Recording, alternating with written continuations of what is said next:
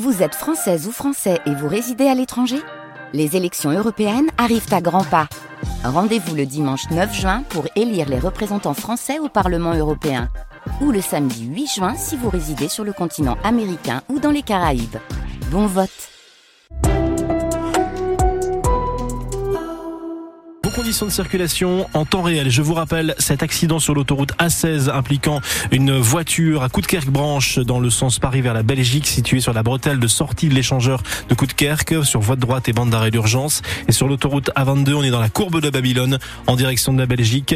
Euh, nous avons quatre véhicules accidentés. Pour l'instant, aucune répercussion sur vos conditions de circulation, mais on va surveiller tout ce qui se passe bien évidemment et on partage l'inforoute 0320 55 89 89. Pascal Thiebol de la couleur du ciel. Elle sera grise euh, comme d'habitude, j'avais envie de dire, matinée nuageuse avec des averses possibles, euh, encore plus de nuages cet après-midi, des pluies éparses en fin de journée et température ce matin 5 à 8 degrés.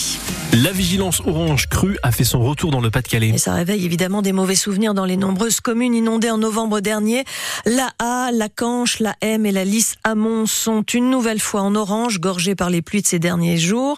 À Niel-les-Bléquins, le cumul de pluie sur 24 heures est proche de 40 mm. Les pompiers du Pas-de-Calais sont intervenus à 25 reprises pour des, inondations euh, essentiellement d'habitation depuis hier midi, essentiellement à Berck-sur-Mer et les précipitations qui sont aussi tombées du côté de Lillers ou de Stanford avec 18 mm d'eau sur 24 heures, tout comme à Roubaix. En ce premier de l'an, on se prend à rêver évidemment d'un monde meilleur entre bonnes résolutions, envie de changement et bilan de l'année écoulée. Thomas Schoner a demandé à quelques Lillois justement ce qu'on pouvait leur souhaiter pour 2024 et ce qu'ils aimeraient oublier de 2023. Qu'est-ce qu'on peut vous souhaiter pour 2024 Du bonheur. De l'amour? Une promotion? Je suis en train de négocier.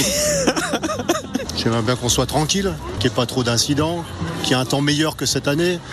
nous, on habite sur le bord de, la côte, du côté de Boulogne-sur-Mer. Il y a eu beaucoup d'eau. Quelque chose que vous aimeriez oublier de 2023 bah, Tous les conflits armés, j'ai envie de dire, déjà, c'est pas ouf. Et une bonne résolution? Positiver un petit peu, essayer de prendre un peu de recul, un peu d'empathie avec les autres, ça serait pas mal. Plus profiter de ses proches euh, et, avoir de beaux projets d'entrepreneuriat. Voilà, embaucher. Vous êtes patron? Oui.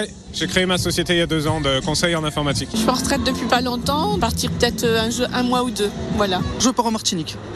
Donc euh, ça devrait bien se passer. Premier gros voyage de 2024, ça va être bien. Ouais, voilà. L'année va bien commencer normalement.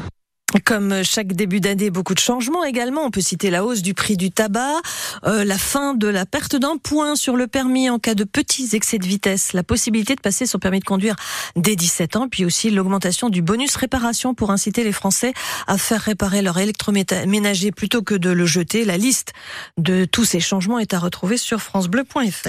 Hier soir, Emmanuel Macron a présenté ses vœux aux Français pour 2024. Un discours dans le jardin de l'Élysée devant les drapeaux des nations olympiques, une allocution assez courte entre défense de son bilan en 2023 et projection sur 2024, année de la détermination et du réarmement selon le président Elodie Forêt.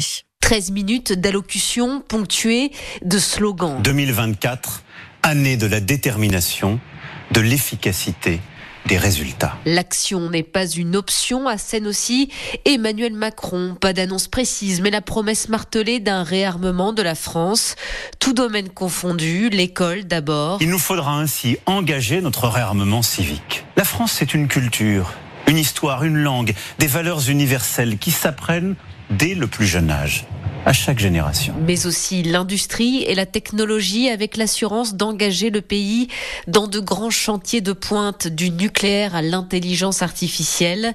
Une allocution consacrée aussi aux grands événements fédérateurs de 2024, la commémoration du débarquement, les Jeux olympiques et la réouverture de Notre-Dame de Paris. 2024 sera un millésime français. Parce que c'est une fois par décennie que l'on commémore avec cette ampleur notre libération. C'est une fois par siècle que l'on accueille des Jeux olympiques et paralympiques. Et c'est une fois par millénaire que l'on rebâtit une cathédrale. Comptez sur ces défis donc pour unifier le pays. Discrétion quant au reste, bien difficile après ces vœux de savoir de quoi l'agenda politique de ces prochains mois sera réellement fait.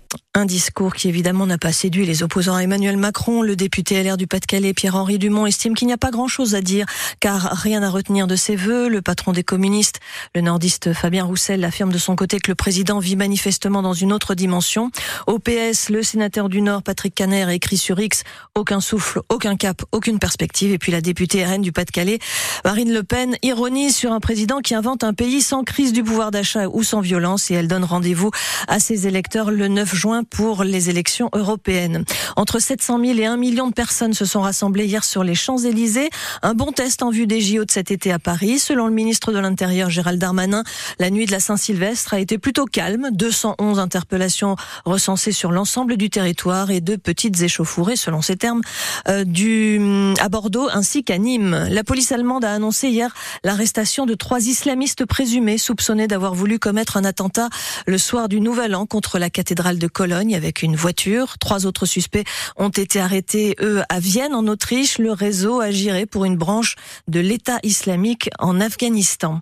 Un automobiliste de 54 ans est mort hier après-midi après une sortie de route sur l'avenue François Mitterrand, la voie rapide qui relie Lens à Liévin. Sa voiture a violemment percuté un arbre. Les secours n'ont pas pu réanimer le conducteur qui est décédé sur place. Et puis 38 petits chanteurs de l'Ambre-les-Doués et de Lambersart près de Lille vont se produire ce matin lors de la messe pour la paix qui sera célébrée par le pape François à Saint-Pierre de Rome. Ces nordistes âgés de 7 à 23 ans euh, sont à Rome depuis jeudi et jusqu'à demain dans le cadre d'un congrès qui réunit près de 130 chœurs d'enfants et de jeunes du monde entier. En février prochain, les petits chanteurs nordistes se produiront en Chine à l'occasion du 60e anniversaire des relations diplomatiques avec la France.